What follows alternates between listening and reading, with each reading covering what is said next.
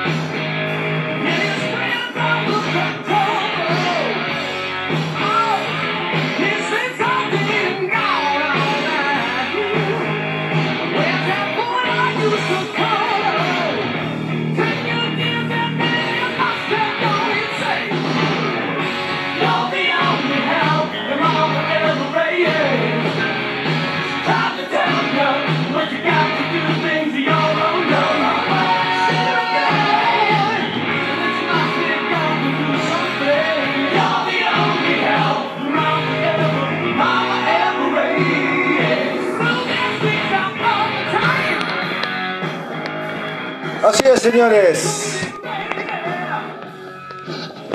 Esta canción es impronunciable, les juro.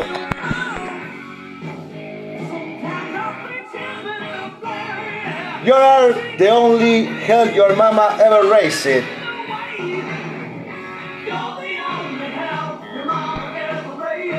Temazo. En fin. La banda de Shani Lane es algo que se metió hace poco en mi vida y me parece fantástica. Derribó bastantes prejuicios que tenía hacia este género. Y me dio a entender o me terminó de cerrar la idea de que estos tipos tienen cosas que son destacables. Lo que sí es totalmente resaltable y hasta no se puede ignorar es lo estudiosos que son. Uno está acostumbrado a ver esas bandas en fotos, afiches. Obviamente lo primero a lo que se, lo que se asocia es la parte de reviente, de minas, autos, plata, delirio. Por eso siempre digo que el reggaetón no está muy lejos de este género. Pero lo destacable por fuera de las letras asquerosamente machistas que tenían, también, es que eran tipos a la hora de hacer música, música, no letra, música, eran grosísimos. Muy buenos bateristas, muy buenos guitarristas, quizás los bajistas se destaquen poco.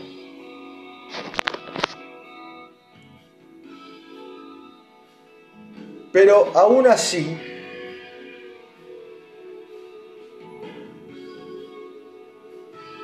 la cuestión de las composiciones, de usar ciertos recursos como silencio, parar el tema para después seguir, los estalles en los momentos.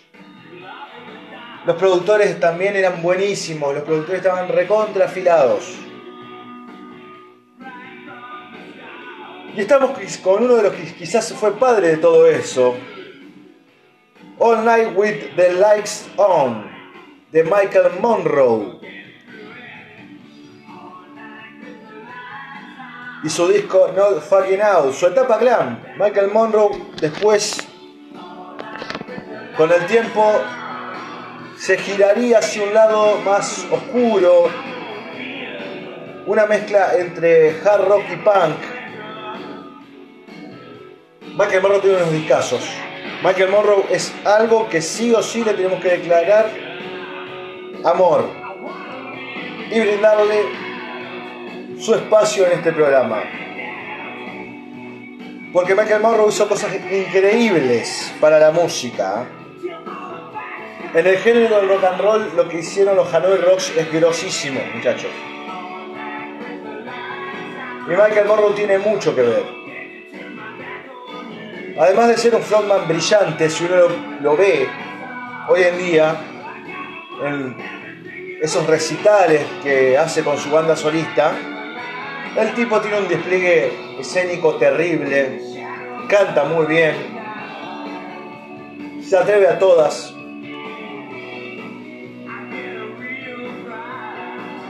Y está la otra parte que este tipo fue la influencia de todo después de lo que vino. En este género el tipo era fundamental.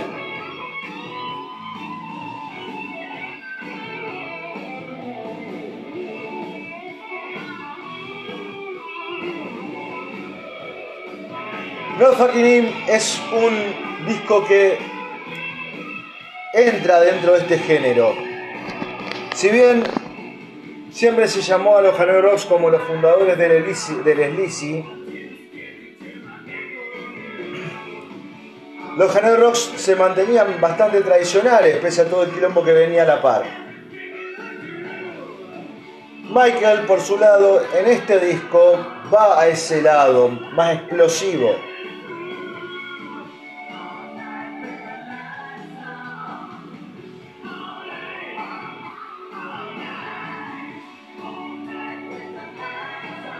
Quizás estamos ante una canción con una onda un poco diferente, un poco post-punk también.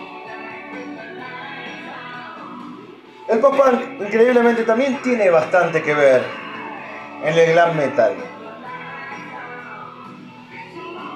Porque pese a todo, los audios de eco, los delays, los reverb, como más le guste llamarlo, se hacen muy notorios sobre todo las baterías.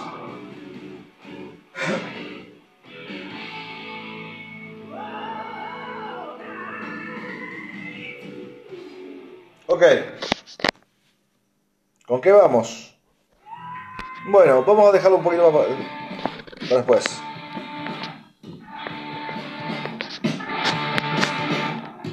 Ah, claro, hay muchas canciones en esta lista y quiero hablar de todo un poco, por ende seguramente iremos salteando alguna que otra. En fin, vamos con esto. Y hablamos un poco.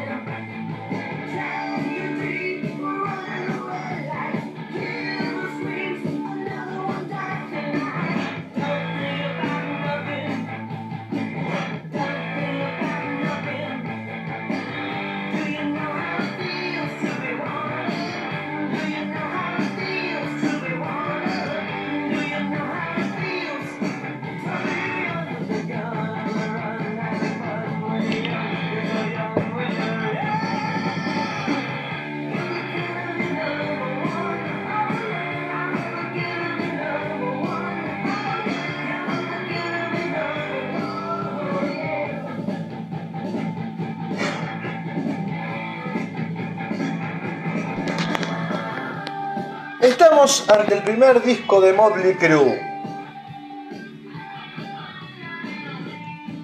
Too Fast for Love. Bueno, a ver. Acá empieza toda la parte garrón, por así decirlo.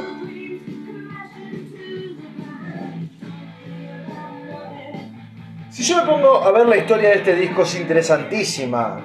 Ver cómo un tipo como Nicky Six, que venía de una parte jodidísima, solamente empujado por el sueño de ser músico, junta a un grupo de gente y terminan haciendo este disco con una plata personal. No había discográficas de por medio, es más, el disco después se reedita por la discográfica, pero mientras todos, por ejemplo, iban a tocar, iban los productores y los contrataban, los productores eh, no compositivos de un disco, sino los productores de discográficas, los contrataban y los mandaban al estudio Molde Cruz se la rebuscaba más.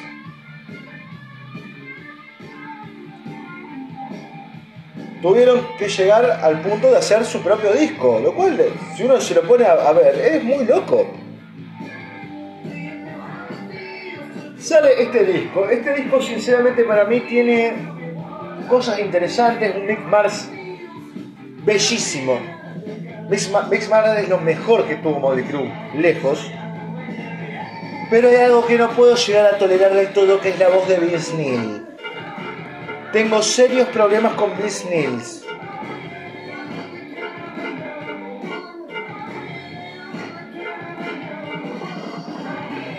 Es estresante por momentos. Creo que solamente cuando la guitarra está bien fuerte lo puedo llegar a tolerar un poco. Y este disco tiene canciones que están buenas, otras que son una grasada espantosa. Pero qué sé yo, es un disco que para mí no pasa de un 6, pero bueno, hay gente que le canta y tiene su sentido. Creo que Motley Crue es una banda que también eran tipos muy talentosos. Tommy Lee es un batero de la puta madre. Mick Mars, cantante fenomenal.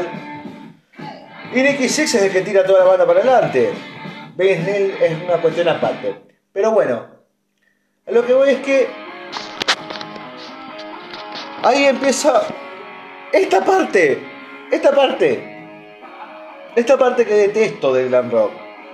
Y no hubo mejor seguimiento que este, con esta banda, de la cual destaco solamente esta canción. Esta canción me parece agradable, después lo demás me parece toda una bosta que hizo. Poison. Acá empieza mi odio hacia esa misoginia que tiene el glam rock. Perdón, el glam metal, glam metal, glam metal.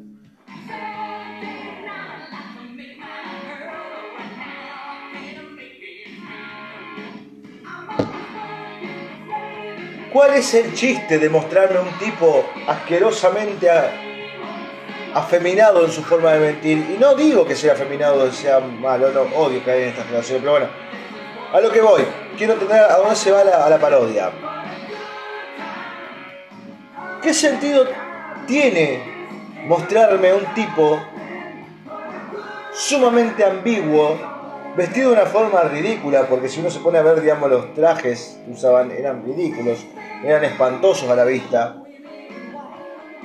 Esa idea, digamos, de un Rambo gay que tenían. Obviamente, quiero aclarar porque me voy a poner un poco intenso. A mí me gusta mucho la cuestión del glam rock con esos trajes ambiguos, como David Bowie, ese maquillaje increíble que usaba T-Rex, ni hablar lo que eran los New York que era algo grosísimo, ver a tipos vestidos de minas. A mí eso me encantaba porque me parecía genial. porque me parece que tiene un sentido. Acá no, acá solamente veo ridiculez. Veo el hecho de, me visto así, soy re macho. O sea, soy macho, la tengo re larga, tengo todas las minas. Mirá, el auto y la guita que tengo. Yo entiendo que seguramente muchos de estos artistas pecaron de inocentes y se dejaron exprimir por el momento. Sé y entiendo que es una cuestión de llamar la atención, de ser una parte teatral. El tema es que después uno ve lo que son las vidas de estos tipos y se comieron el personaje de arriba abajo de una forma tan nefasta. A ver, puntualizo, no hablo de Poison puntualmente. Hablo de esa parte nefasta en que se dio en todas las bandas.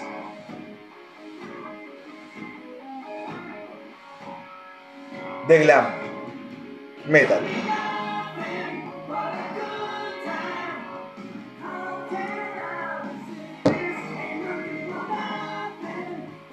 Es impresionante agarrar Spotify, entrar en la parte de recomendados cuando pones una banda como Poison o Mobley Crue y ver los muñecos que tenés en las fotos. Si no tenés un grupo de sadomasoquistas maquillados, tenés a un montón de piratas rozando eh, lo latino. O sea, era mucho mal gusto. Mucho mal gusto. Bueno, a ver, vamos a saltear esta canción. David Roth. No voy a opinar mucho de David Roth porque no tengo mucho conocimiento, solamente me gusta mucho este disco. Alel Ain't Out es la canción. Es mi disco de David Roth. Así también se llama el disco. A Little Eight and Out.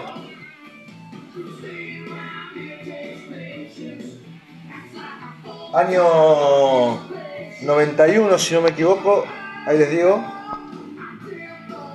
Sí, exactamente, 91. En fin. No quiero que quede sentenciado el hecho de que lo que más desprecio me causa es la vestimenta. No, lo que me causa desprecio es el mensaje. Porque una cosa eran los dolls en los 70, eh, dejando claro esta idea de tipos duros vestidos de minas. Acá tenemos a tipos que lo que quieren encerrar con todo lo que hacen, lo que quieren dejar claro, es el hecho de que son totalmente superiores a vos, independientemente de cómo se vistan, de cómo se manejen, de lo que hagan. Y a ver, y si tuviste, si tuviste demasiado fumándote eso en esa época, como si tenés demasiado fumándote eso en esta época, obviamente perdés cierto sentido. Para mí el rock... A ver, yo voy a ser insistente con esto, lo he dicho en muchos programas. Para mí el rock tiene que tener un mensaje claro y hay que dejarnos de joder y pelotudear con que el rock es solamente música. El rock tiene un mensaje ideológico, tiene un mensaje político, después cada cual lo puede interpretar como quiere, pero tiene un mensaje el cual es claro de su creación. El grito, la disconformidad hacia un determinado sistema. ¿Qué tiene de rock? Que me salgas a decir que tenés guitarra, que te va bien amorosamente no hay una crítica social tampoco, y hay bandas que sí lo han hecho y la vamos a resaltar. Warren, por ejemplo, es una banda que equiparó muy bien los dos lados. El lado comercial iba por el lado de canciones como Cherry Pie, totalmente nefasta. Y después tenías canciones espectaculares como Dan Boys o digamos o Dog Big Dog, que es un disco un poquito más volcado a lo grunge, que son fantásticas.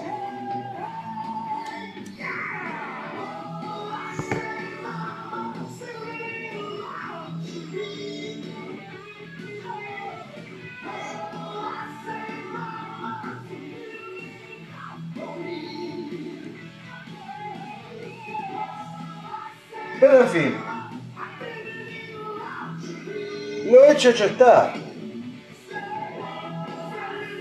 Lo sorprendente es que después hayan dicho todos, che, qué mierda, ¿por qué carajo esto se fue al carajo? ¿Y cómo se iba a ir al carajo?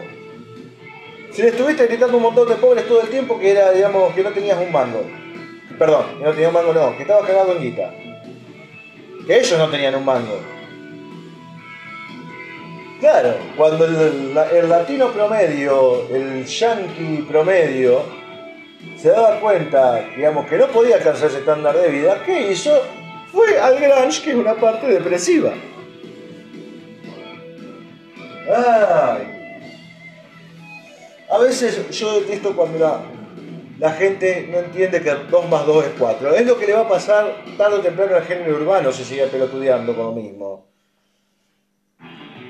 Lo de género urbano ya se extendió, y creo que se está extendiendo bastante, pero bueno, casi una canción de Warren la vamos a pasar, pues queremos hablar de todo. Bueno,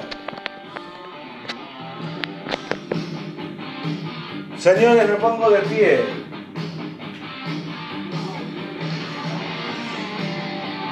Y esto va a ser muy paródico, muy irónico también.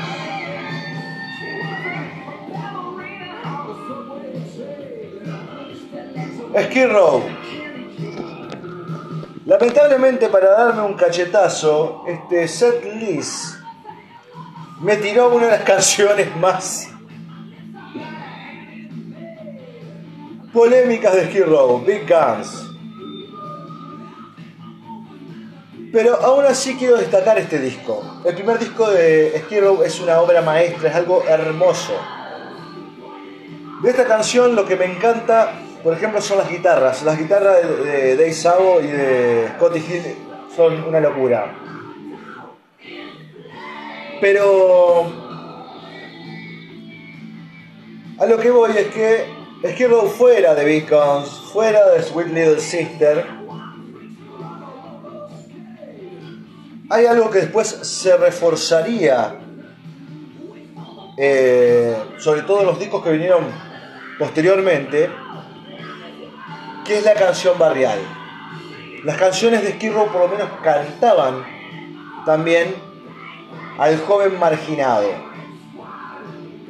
Hay letras muy grosas de Skid Hay muy buenas letras. You on, Wild, Monkey Business. Esas canciones tienen un poder porque además, bueno, Quit San Jesus, tienen un poder y tienen un intérprete espectacular como Sebastián Bach. Sebastián Bach es uno de los 10 mejores cantantes del mundo.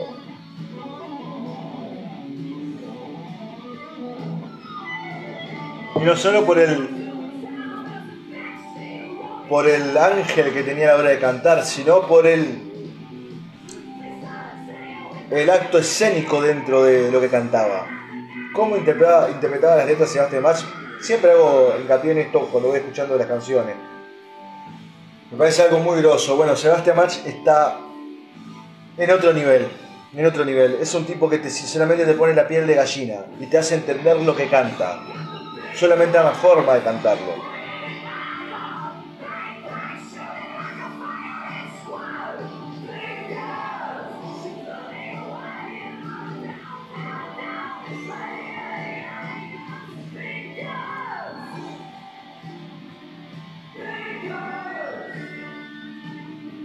Me cago de risa porque hay como 40 canciones que Row justo saltó esto.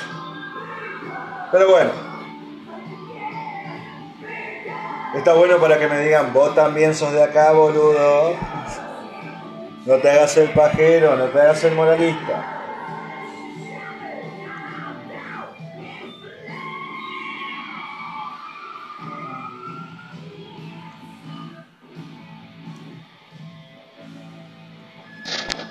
En fin.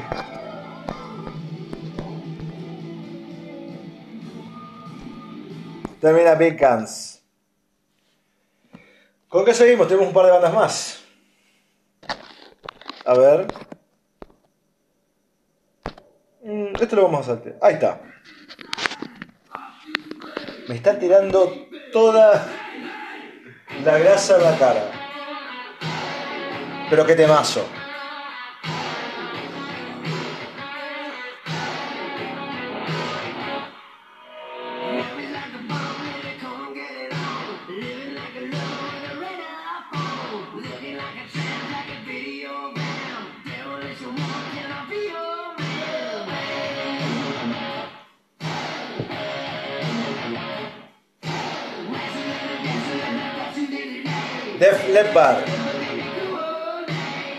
Pour on sugar on me. Pour some sugar on me.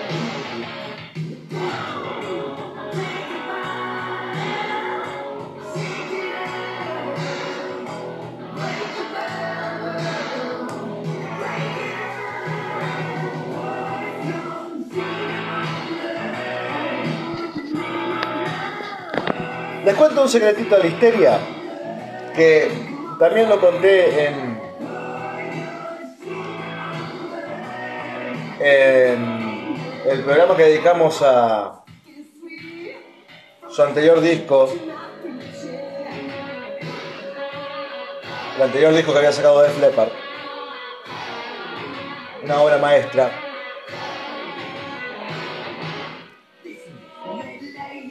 Vieron que este es el primer disco, en teoría, después de que el batero pierde el, brazo.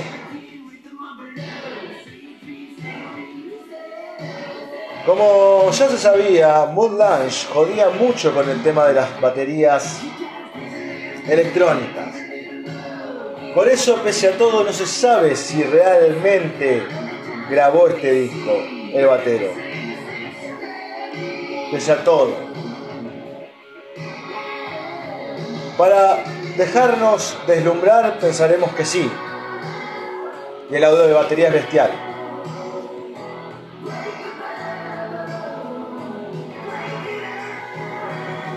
El disco más vendido de Def Leppard por hit como este.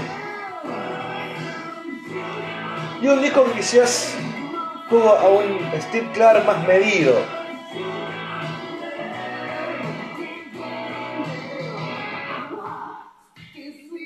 Phil Collen tendría más protagonismo.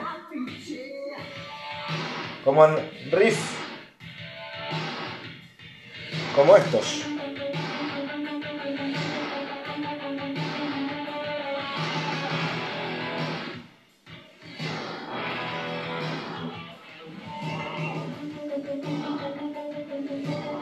Esas guitarritas son buenísimas.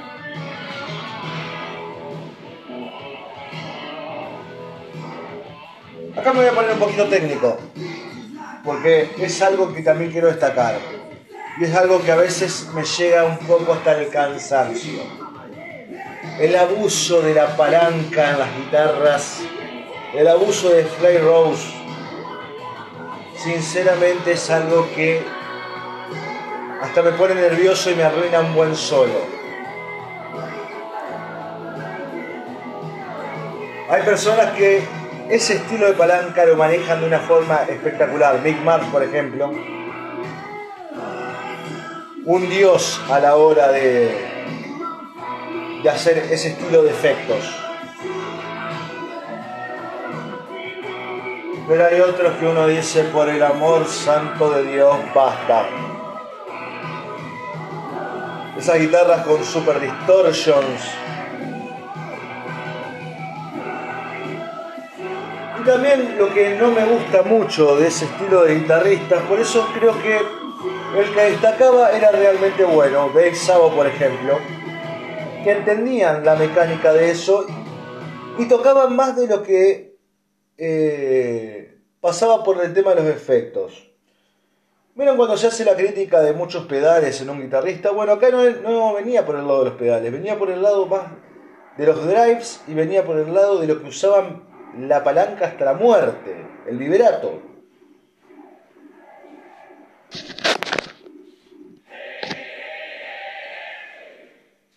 Bueno, con esta canción también nos permitimos entrar en otro lado, que es artistas que venían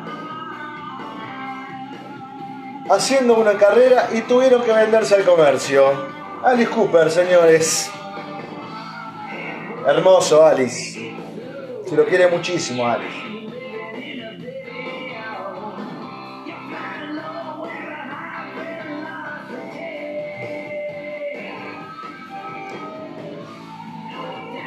El Alicio también había caído una volteada porque obviamente se lo traía mucho a mención como influencia. Este era su momento y por ende sacó estos discos. Tanto este como el trash. Discasos. Sinceramente banco mucho la etapa de Alice Cooper acá.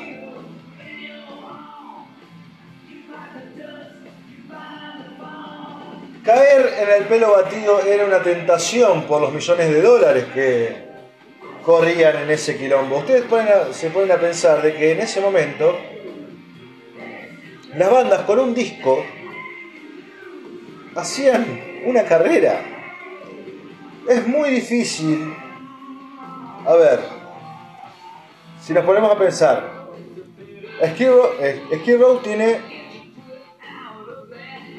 su primer disco, eh, el segundo, hoy con los nombres estoy fatal, la puta madre que me repare. Slave to the Grind. Slave to the Grind, después viene su Human Race que baja el quilombo. Dos discos. Dos discos mega exitosos.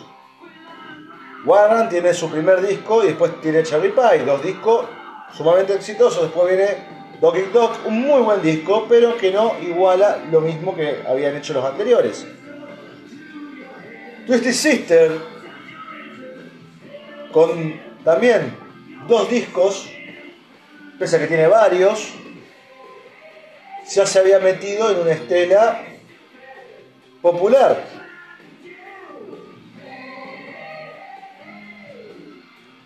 Bon Jovi hasta hoy en día sigue sacando discos, pero el New Jersey es un disco emblemático. Ninguno de esos discos que vinieron después estuvieron casi a la altura sacando alguna que otra excepción. Pese a que Bon Jovi es un tipo que se adaptó mucho y ha sacado discos que ha vendido muy bien después de ahí, pero dentro de la cabeza de la gente y sobre todo de los fanáticos están esas canciones emblemáticas de esa época. Y hablar cierta banda Bagre que sigue viviendo hasta hoy en día con un solo disco. Por más de que digan que el User Illusion tuvo algún que otro éxito. Bueno, ya saben de quién hablo. Y uno se pone a pensar que ya pasaron 30 años de eso. Y muchas van para 40. Porque toda esta movida se empieza a gestar en 1984 más o menos. Empieza todo este quilombo. Después tuvo ¿viste, las etapas de mayor explosión, pero en el 84 ya teníamos a Moldy Crew, teníamos a un White Snake, otros también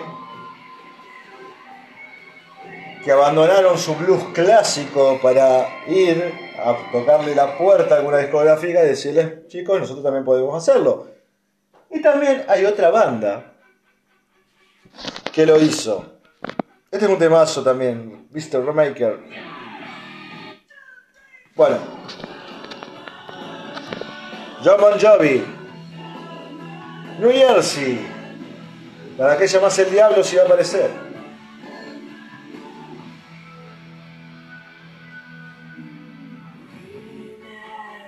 Discaso. Discaso.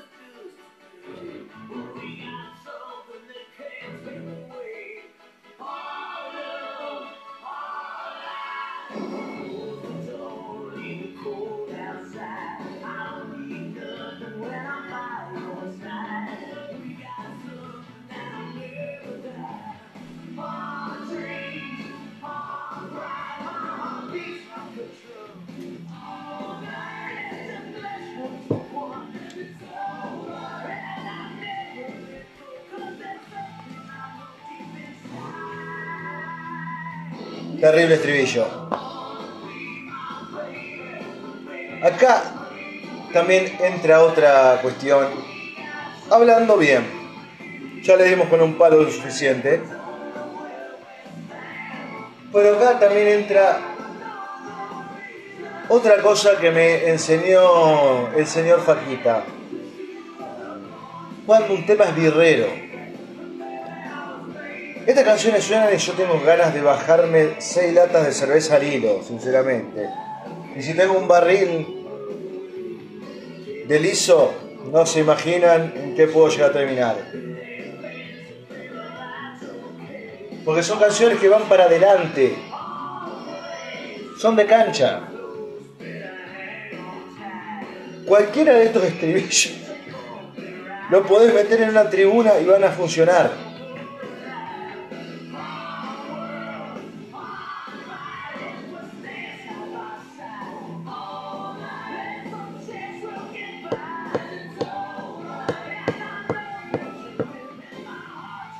Poquito más fuerte.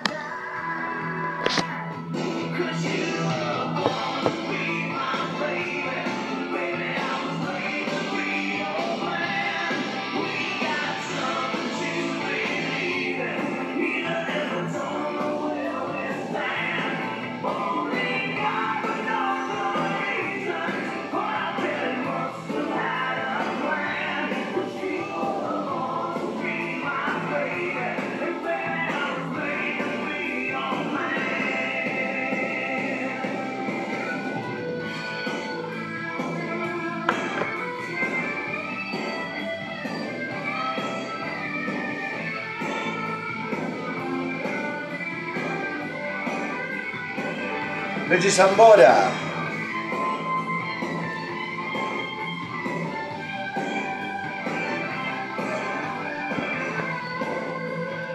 Me mata la anécdota de Richie Zambora diciendo que había quedado en Kiss, pero él decidió no entrar porque prefería tocar en una banda que sea un estilo más blusero. Más me mata la contrarrespuesta de Paul Stanley a eso diciendo yo no veo a Bon al lado de mi disco de Howling Wolf.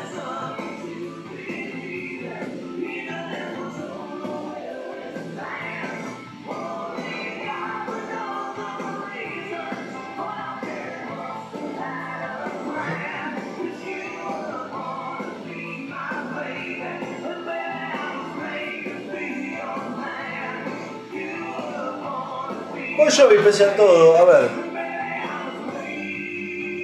Por lo general, si uno escucha Skid Row, si uno escucha eh, Hanoi Rocks, yéndonos un poco al tema, incluso los primeros discos de Michael Monroe, Motley Crue, escucha un sonido más sucio Bon Jovi era como más profesionalito, por así decirlo. Ahora, vamos, tenemos dos banditas más. Ah, a ver, podría hablar de Aerosmith y esa etapa, pero ya hablamos del Permanent Vacation, así que lo pueden buscar ahí. No. Bueno,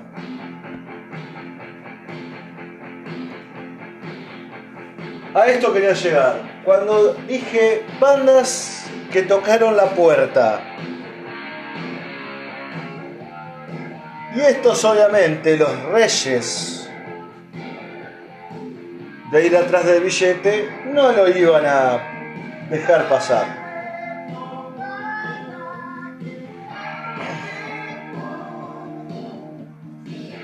Asylum, Tears of Falling, Kiss. Kiss y su etapa... A ver. Sinceramente uno no sabe qué pensar de Kiss. Todos sabemos lo millonarios que son. Pero vos ves un documental de Kiss y es impresionante lo que lloran diciendo que no les iba bien. Yo quiero saber en qué momento de la historia, porque a ver, está claro que después de la live, Kiss entra en esa etapa con Destroyer, and Lover, Love Gone, que es su etapa de mayor éxito. Pero después dice que Dynasty o Unmasked no anduvieron bien, Creed of Night tampoco, Up dice que anduvo bárbaro cuando se saca el maquillaje y empieza con esta etapa. Pero después, todo lo que vino después, dicen que fue intrascendente a la hora de hablar del bolsillo. Sí creo que Kiss fue una banda que a comparación de otras quedaba corta. En el sentido de entrar en un género en el cual hasta vos fuiste bastión, fuiste influencia. Creo que a comparación de otras bandas, como que queda lejos. Cuando hablo de Kiss hablo de una de mis bandas favoritas, hablo de una banda que realmente amo y mucho. Y es una banda que su primera época me fascina de una forma que llega hasta el delirio. Y esta época es una época en la cual me costó mucho entrar, me costó mucho. Y llegué a la conclusión de que hay cosas bellísimas, muy bien hechas, muy bien trabajadas. Un Paul Stanley muy dedicado también a, a que el barco llegue a un buen puerto. Y hay cosas que caen también en su lado grasa.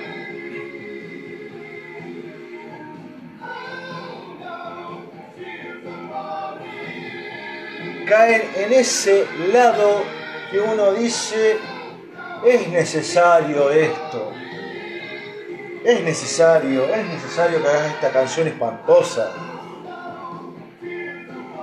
De Kiss destaco mucho en esta etapa gran Crazy Nights. Crazy Nights es un discazo y es un disco que si no te gusta la primera, dale una segunda oportunidad porque te va a terminar encantando.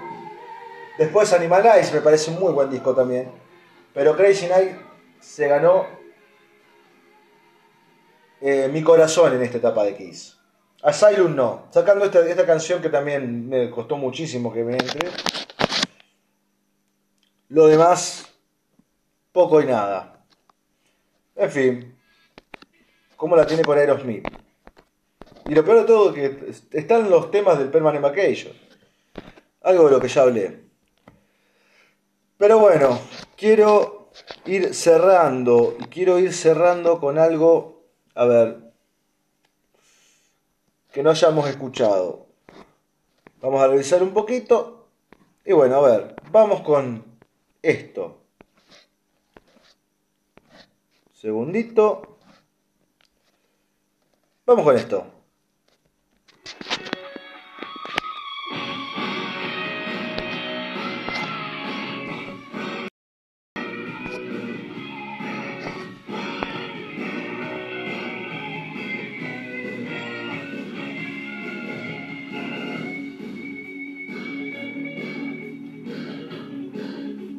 Programa largo el de hoy.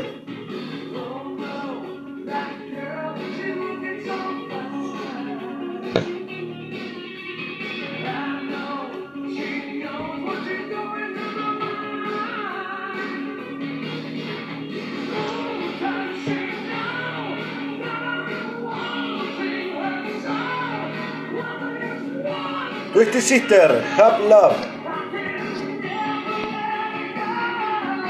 Love is for suckers.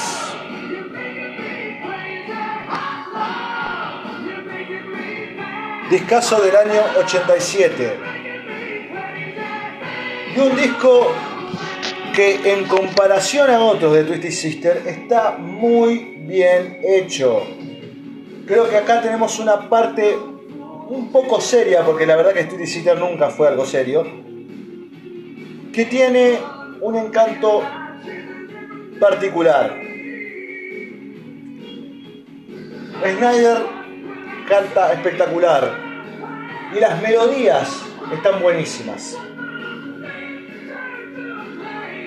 Las melodías que tienen las canciones en este disco están buenísimas. Un disco muy recomendable. Que hasta también te saca de eje bastante la versión que tiene uno de Twisted Sister. Twisted Sister es una banda adorable, es una banda que uno escucha para no pensar, vamos a decirlo así. Es una banda que sinceramente de maravilla por su lado humorístico, más que por otra cosa. Y acá tenemos a unos tipos más serios.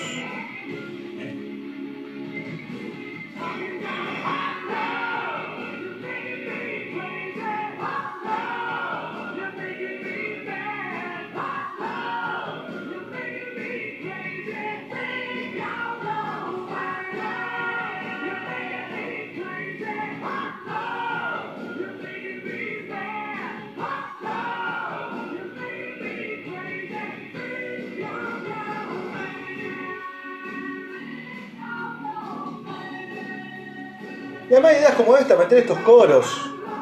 Algo brillante.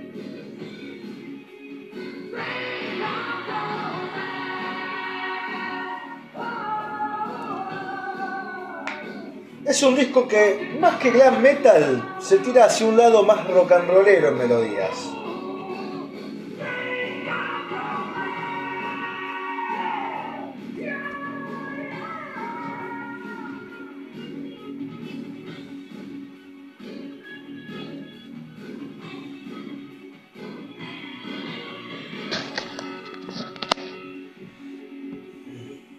Bueno, vamos con una última canción y ya damos una conclusión a todo este programa. Y la voy a tener que elegir. No, no viene a colación esto que estaba por sonar. Bueno, este es un disco que tarde o temprano va a aparecer porque tiene que aparecerlo. Porque tiene que aparecerlo. Serpiente Blanca. Tiene que aparecer porque tiene que aparecer, perdón. El rey David. Con su White Snake.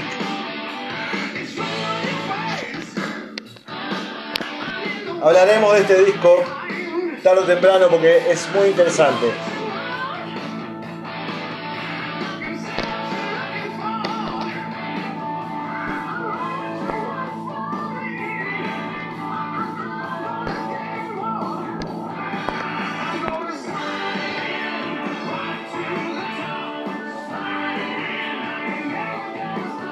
Esta etapa de White Snake, después de este disco, es buenísima. Es buenísima. Es como si David Coverdale hubiera agarrado lo mejor que había hecho en Deep Purple, lo hubiera llevado hacia su zona de confort y lo hubiera perfeccionado para su gusto.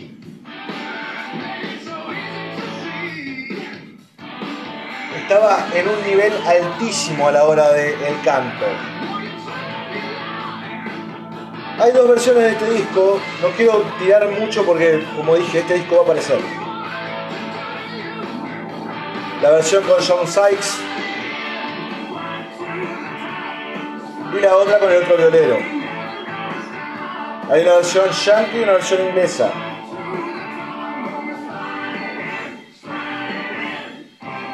Pero es como el disco que marca la brecha. Y también estamos hablando nuevamente de una banda que también fue a golpear las puertas.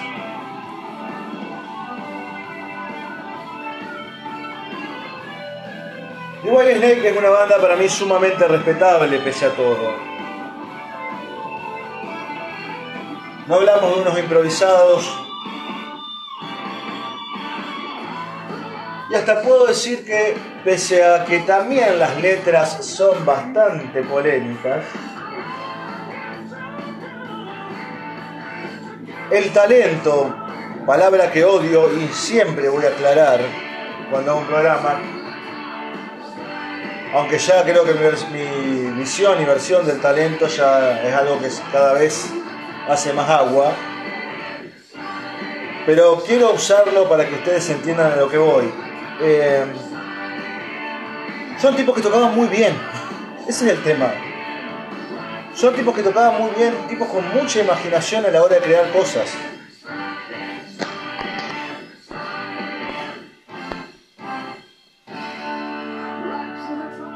Terminamos con esta lista por hoy, amigos. Ok. En fin. Esto fue todo lo que teníamos para escuchar, para mostrarles, para tratar de meternos en su cerebro y cambiar un poco su visión, o quizás no. Quizás reforzarla, o quizás no les importe. El intento lo hicimos, no importa. Cuestión.